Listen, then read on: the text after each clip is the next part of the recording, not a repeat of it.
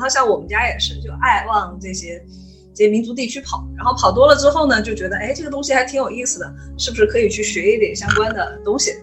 然后后来我就就是因为在什么白马藏区啊，然后是这个这个康藏地区也玩了一些地方，然后后来之后上硕士的时候就学了民俗学。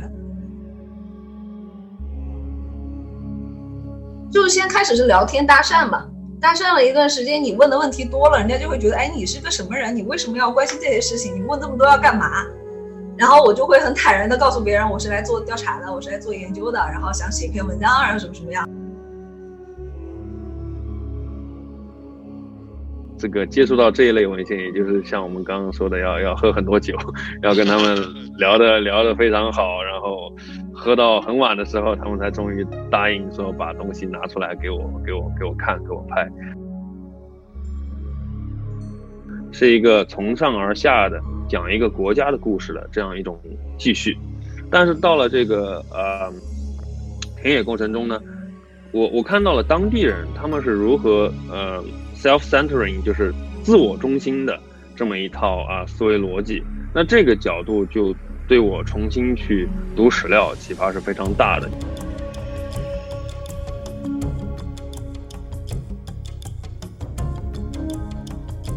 大家好，欢迎来到破壁播客的第三期，我是这期的主持人沈瑞清。这期我们请来了南京大学的两位老师秋月与胡小白，来跟我们聊一聊熟悉的陌生人——西南少数民族的。相关的话题。那由于这一期内容比较充实，我们把它分成了三个部分。接下来大家会听到的是第一个部分：人类学与历史学的田野考察是什么样的？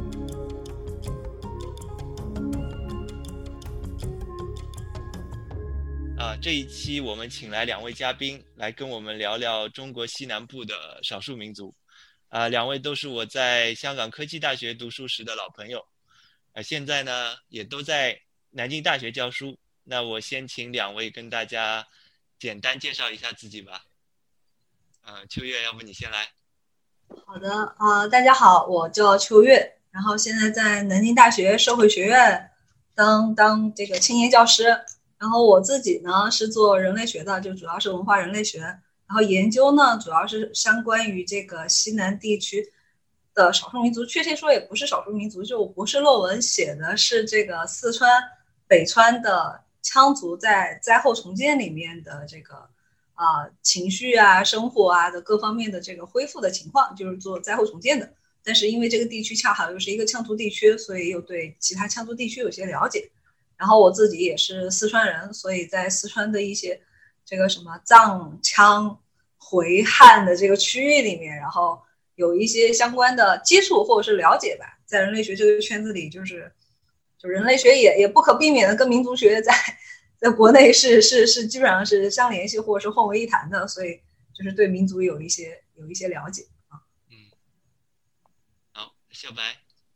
嗯，好，呃，大家好，我叫胡小白，现在是在南京大学历史学院工作。那个，我之前跟瑞清是应该是在一二年到一四年，对吧？在在科大是做同学。那后来我是一五年开始，呃，就去了美国，在宾夕法尼亚大学，然后今年回国，回到这个南京大学历史学院。那我个人的研究比较杂，呃，跟今天咱们要讨论的这个话题相关的呢，大概是我的博士论文的这么一个题目，也就是关注明代的这个呃汉藏走廊的这个历史。那这个所谓的汉藏走廊，我大概把它画在，呃，北到这个青海、甘肃，呃，南到这个呃四川西部，也就是今天的甘孜、阿坝那一带，呃，这么一个地区，我是做啊，他在明代的时候的一个社会史的一个维度的一个研究。那主要关注的具体的议题，大概包括像地方社会它的一个成长的一个脉络啊，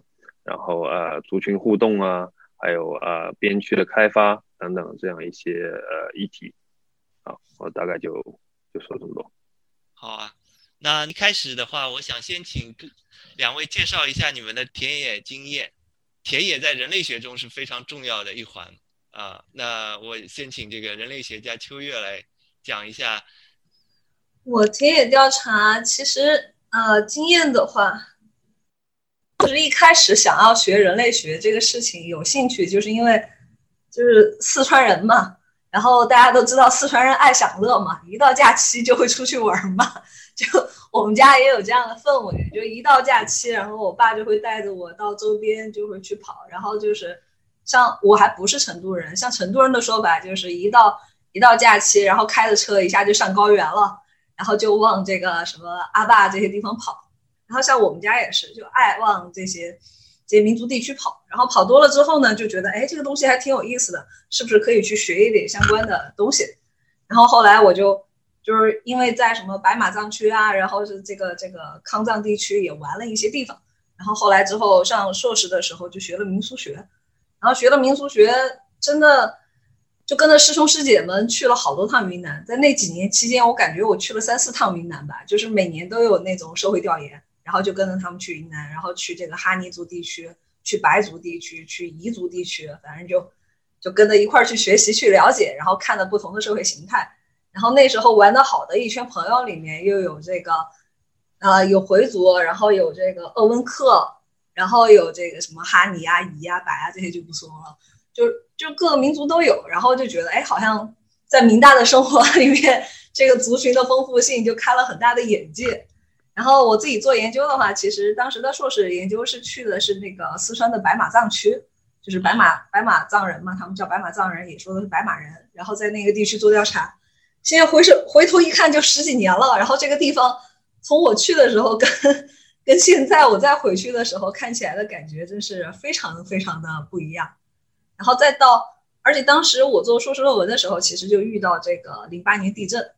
然后老师还问我你要不要考虑做地震这个选题，然后当时觉得我心理承受能力可能不太好，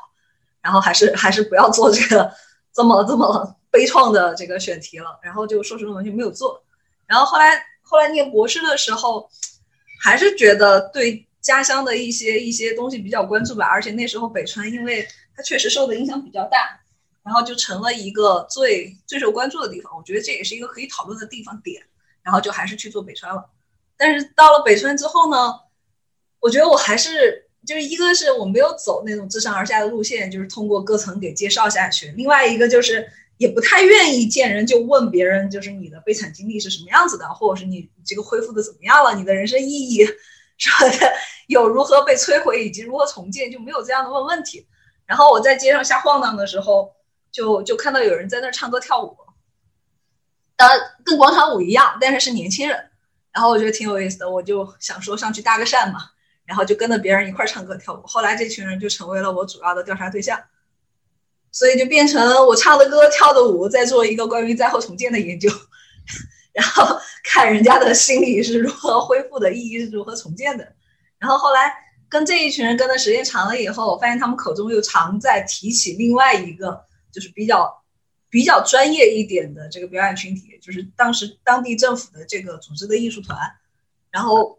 我就觉得，哎，好像出现了一个对比对象，那我就再去那个艺术团做调查。然后那个艺术团里的人呢，其实就更多的是从这个这个阿坝地区来的这些什么藏族啊、羌族啊这些的地区的这个青年小伙子、小姑娘们，然后又跟他们接触比较多，然后完了就。对，就是我在做这种调查，然后看看里面就各族群里面的话，我因为在北川这个地方比较比较尴尬，就是它属于一个，呃，如果大家对对对这个 民族比较了解的话，或看过王明科老师书的话，就会被说的是一个假羌族的地方，然后就是因为他们的这个汉化程度比较高，然后就就常常就是真假的这个关于民族本能性的讨论，就基本上是一个。逃不掉的话题，所以我在那边也是讨论这个讨论比较多。然后如果说还有其他田野经历的话，在香港念书的时候，就是被迫被 为了上课，不得不去做一些这个关于关于香港的或者是华南地区的田野调查。毕竟在这个这个华南的训练里面，就是特别喜欢去讨论国家和这个社会和地方的关系，也是也是这样一个思路的形成。啊，我我的田野经历大概是这个样子。那我想问一下，那个你在北川的时候，你具体的住在哪里？你怎么样找到你住的地方？其实我这个会被认为就是放在原 教旨主义的人类学讨论里面，是一个不太就是在在鄙视链里面是比较低的一个一个阶序。我是其实是去了之后，因为我是绵阳人嘛，然后这个地方多多少少会认识一些人，然后有朋友他在北川租了一套房子，然后因为当时他要回家带小孩儿，然后所以他那套那套比较小小的一室一厅的房子就没有住了，他就借给我在住。所以我就是住在这个安置房的这个其中一套公寓里面，我就并没有像我们这个人类学要求的住在别人家里和别人同吃同住同劳动，就就没有实现这样的情况。而且就是人类学也挺挺强调说，你一定要下村，你一定要下到最基层的村子里去看到人家一年四季四季的这个生活。我也没有下到村子里，我基本上就住在县城里，所以我是在县城里做一个。没有进入到别人家庭的研究，而日常就是出去和别人交流聊天，然后就就不是那种在在 在鄙视链顶端的人。那那我想知道的，你你跟他们交流的话，比如说，呃，你你的身份，你会直接告诉他们你是人类学家吗？还是说你一开始会以一种更自然的方式去去去进入他们生活？就先开始是聊天搭讪嘛，搭讪了一段时间，你问的问题多了，人家就会觉得，哎，你是个什么人？你为什么要关心这些事情？你问这么多要干嘛？然后我就会很坦然的告诉别人，我是来做调查的，我是来做研究的，然后想写篇文章，然后什么什么样。然后在在其实今天的少数民族地区已经就是见多了，就是这么说吧，就在北川这个地方，他们已经见多了记者啊什么的。你只要说你要写文章，你要写调研，他们都非常熟悉。但是在其他的。像以前的比较山区的调研的话，就是你只要说出“调研”这两个字儿，他们都能明白。因为就是在我天朝党国的这个 日常生活中，他们有会面临很多领导干部下来调研，嗯嗯，然后记者会下来找素材，所以他们的这个认知里面就是你讲你调研，那么就是跟干部相关的，你是下来考察民情的。如果你拿着一个单反相机，那么你就是记者。然后你是记者来找新闻素材的，就是他们会有这样的认知。不管我怎么告诉他们说我是一个学生，然后我是来来就是为了回去写个论文，然后怎么怎么样，但是他们还是会比较坚定的有他的认知。就包括我在北川都待了一年了，就是日常也是跟他们混在一起。他们说你是念书的，你哪里像做调查的呀？你你就在这边实习的吧？就是坚定的认为我是在这边实习的。那他们会因此产生戒心吗？呃，戒心还好吧，就是你待久了之后，他也发现你，你也不能把他，我也不能把他怎么样，他要怎么戒心呢？刚开始的时候可能有一些，就有些。就是你说你做你来做调研的，完了你又问一些，可能某种程度上有点敏感的问题，他们会不会调整一下自己的回答的方式跟回答的内容呢？会啊，就是你待的时间长短是有影响的，就是你刚去你问这些话就是会有，然后你待久了话就不一样。这个事情在哪儿做调查都这样，就是今今年我开课让学生学生去做这个社会调研，然后学让学生去调查小摊贩，然后学生就跟那些卖葱油饼的呀、卖这个鸡蛋灌饼的呀什么的小摊贩聊天，包括保洁阿姨聊天。刚开始的时候，人家回答都很生硬，然后一个学期做下来，他们突然发现阿姨们告诉他们的事情就不一样。嗯嗯，对对对，这还是跟这个信任和熟识程度有关系的。嗯嗯是。好，那接下来我来问问肖白，因为那个作为这个肖白朋友圈的一份子，我经常非常羡慕他到处啊，这个全国各地呃到处云游考察啊，所以啊想请这个肖白来谈谈他的这个经历。对对对，这个那个瑞清开我玩笑是吧？这个我们我们喜欢发朋友圈的人都知道嘛，这个朋友圈。怎么讲呢？是这个所谓的社畜最后的倔强，对吧？也就是发一些漂漂亮亮的照片，告诉大家，哎呀，我过得还不错啊，什么什么的。那其实背后还是一个非常冷暖自知的一个一个一个场景。嗯，我想想讲什么？那我讲我甘南的田野吧，那边我跑的比较多一点。然后那是应该是一八哎一八年的夏天吧，当时我是先自己跑了甘南，之后又跟秋叶他们一起跑了这个川西北。然后我就是这两段田野，就是对比特别强烈。那我在甘南那边，就是当然我的方法不知道跟秋叶一不一样了。我都是通过有一些认识的老师，给我介绍当地的我要跑的田野点的一份一些地方的文化名人，对吧？像这个基本上就是退休的呃中小学老师啊，地方的这个政协的人啊，文联的人啊，像或者方志办的人，基本上是这一类这一类人，他们对这个地方的掌故非常熟悉，然后所以我问的很多东西他们也能回答。那我通常是先认识这些人以后，我带着一些问题，尤其是我我知道地方上可能有一些文献，那我通过他们来再带我下去，去挨家挨户的敲门。比如说我我一边拍这个家谱，一边跟他们聊，能聊到很多，比如说明初的卫所兵，呃，被从江浙地区或者说安徽地区发配到西北以后。他们到底是是怎么生活的？因为你知道饮食不习惯、文化不习惯、语言不习惯、气候不习惯，对他们怎么样？呃，落户在那里，然后一步一步，他们的后裔直到今天还在那里，然后很多的这个社会结构还保留着。所以从这个过程当中，我能对这个这种呃这种所谓的小民的这种这种这种故事，能够有一个非常呃清楚的一个一个讨论。呃，这个在以前的这个。中央王朝编的这些文献里面是看不到的嘛？不会有人关心说一个一个普通的一个卫所兵到了地边疆地区他是怎么生活的。所以就这一类的这个呃田野的经历，我觉得是是比较比较有意思的。那当然还有很多，因为你知道你跑到地方上想去看人家家谱，人家总归还是有戒心的，因为人家的家谱一般都是什么清明节啊或者或者这个正月里拿出来做仪式的时候才会。才会才会拿出来翻，平常都是当做是这个祖宗传下来的东西，是圣物一样的，不会给我们去翻。所以有时候为了能够这个接触到这一类文献，也就是像我们刚刚说的，要要喝很多酒，要跟他们聊的聊的非常好，然后喝到很晚的时候，他们才终于答应说把东西拿出来给我给我给我看给我拍。嗯，所以这就这个这个也是我所说的这个 冷暖自自知吧。对，这个有时候喝酒喝到从下午三点喝到晚上十点，是挺受不了的。嗯。然后你还要保持神志清醒，当人家拿是的家伙给你拍的时候，你要能拍下来。对对，我还手还不能抖，嗯，这个是，所以我现在这个出门我都要带着这个醒酒药在身上。嗯，嗯，所以呃，你调查的那些人群，他们能够一直讲到就是他们在明代下来的这个家族的历史。这个是通过口传还是，呃，就因为家谱只是一个谱嘛，所以他他是是说有还有一些什么口传或者是其他的这个传承。对对对，是是有口传，当然也是依托家谱，因为家谱不仅仅是有那个树状图啊，它里面也有比如说一世祖传，什么二世二世祖传，就是说对这个这个这个祖先的这个人生经历有一个基本粗线条的一个一个叙述，比如说哪年哪月。到了这里，然后干了什么？然后哪年哪月在哪地方开一个屯田？哪年哪月跟这个这边的少数民族可能发生冲突的时候受伤，然后死掉了？怎么怎么怎么样？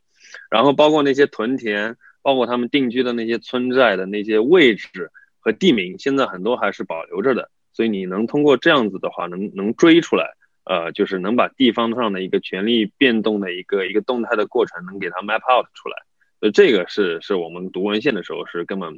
呃，就是没有概念的嘛。就是即使你读了说啊某某某在某某某村，你对那个村在地方社会它它的位置，它扮演什么角色，是什么人住在那里，一点概念都没有。所以这种信息更多还是要去这个田野的过程中才能才能获得的。当然，这个瑞星说的对啊，这个呃新一代的呃历史学家，呃他越来越不满足于坐在这个。不管是书房也好，或者说图书馆里面也好，去去想象历史，去重构历史，而是说希望能够在这个历史的现场当中去体会历史，呃，认知历史。呃，我我想这一点，我应该是受到这个华南学派的这个老师和朋友们的这个影响比较大。呃，虽然我本人不是他们的这个一员，但是呢，我受到他们的很多思考问题的方式的启发。所以就呃一定程度上会把，呃历史人类学的方法，尤其是这个思考的呃方式去运用在自己的研究当中。那这个其实也跟我和这个呃瑞清还有秋叶一起在科大念书的这个经历有关。当时，呃我本科是学文学的嘛，那一开始根本不懂什么是人类学。后来就是因为，呃在科大，然后跟着秋叶一起去学了他那个呃，去上了那个人类学导论那门课，然后慢慢的就觉得，哎，人类学还蛮有意思的。那很多思考的方式啊，讨论问题的这个角度啊，其实都能够运用在历史学科当中啊，就能把这个史料读得更活一点，然后更更更深入一点。所以慢慢的我就接受了这么一套呃想法，然后运用在自己的这个呃研究当中。当然，因为这个呃学科的关系了，我的这个田野不像。不像秋月刚刚说的那样，是一种呃进入式的、沉浸式的，呃是要去当地住一段时间一一段时间，然后整天去做调研啊，去访谈啊，啊，然后关注的很多还是人，他们这些人是怎么样生活、怎么样思考的。那我的田野呢？因为毕竟我是历史学科出来的，我是要回归到历史本位的，所以我的田野可能更多的还是希望获得这个文献啊。呃，家谱啊、契约啊、呃、碑刻啊这一类的这个文本性质的啊这个材料，那可能对人的访谈更多是用来辅助性的，然后去去帮助我理解那些在呃田野过程中获得的这些材料的。那我个人在做这个博论的时候，是这个甘南呃，就是甘肃南部甘南藏族自治州跟这个川西北，也就是阿坝那一块跑的比较多一点。那现在呃，我又有我又有了其他的这个呃项目，所以我这个陇东地区就甘肃呃东部跟宁夏南部这一块跑的也比较多。那嗯，这些这些地方跑下来的话，呃，我觉得还是有很多收获的。比如说，我对我认识这个传世文献当中的记载，呃的帮助非常大。那我们知道这个这个传世文献啊，多数还是从中央的视角去思考一个地方的。是一个从上而下的讲一个国家的故事的这样一种继续，但是到了这个呃田野过程中呢，我我看到了当地人他们是如何呃 self-centering，就是自我中心的这么一套啊思维逻辑。那这个角度就对我重新去读史料启发是非常大的。就是说我我要尝试去在这个以前的这个传世文献自上而下的这个视角的传世文献当中。读出来，当地人如何理解他们本地跟国家的这么一个互动的过程？他们到底是怎么去认识这么一个呃呃这么一个过程的？那所以呃，我觉得总的来说，我就是走了一些地方，然后做了一些田野，基本上还是希望能够能够啊怎么说呢？走得更深入一些吧，然后对地方的这个感性认识可以更足一些。那在这样的基础上，也许可以。把这个历史故事的机理讲得更更透彻一点，所以大概这是我对呃在历史学科里面这个田野到底有一个什么样的一个一个一个作用的一个认识。嗯，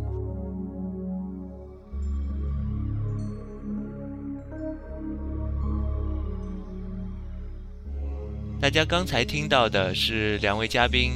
谈的他们各自的田野的过程和经历。那在接下来的第二部分，我们会听到关于丁真、万马才旦以及少数民族的一些当代的变化。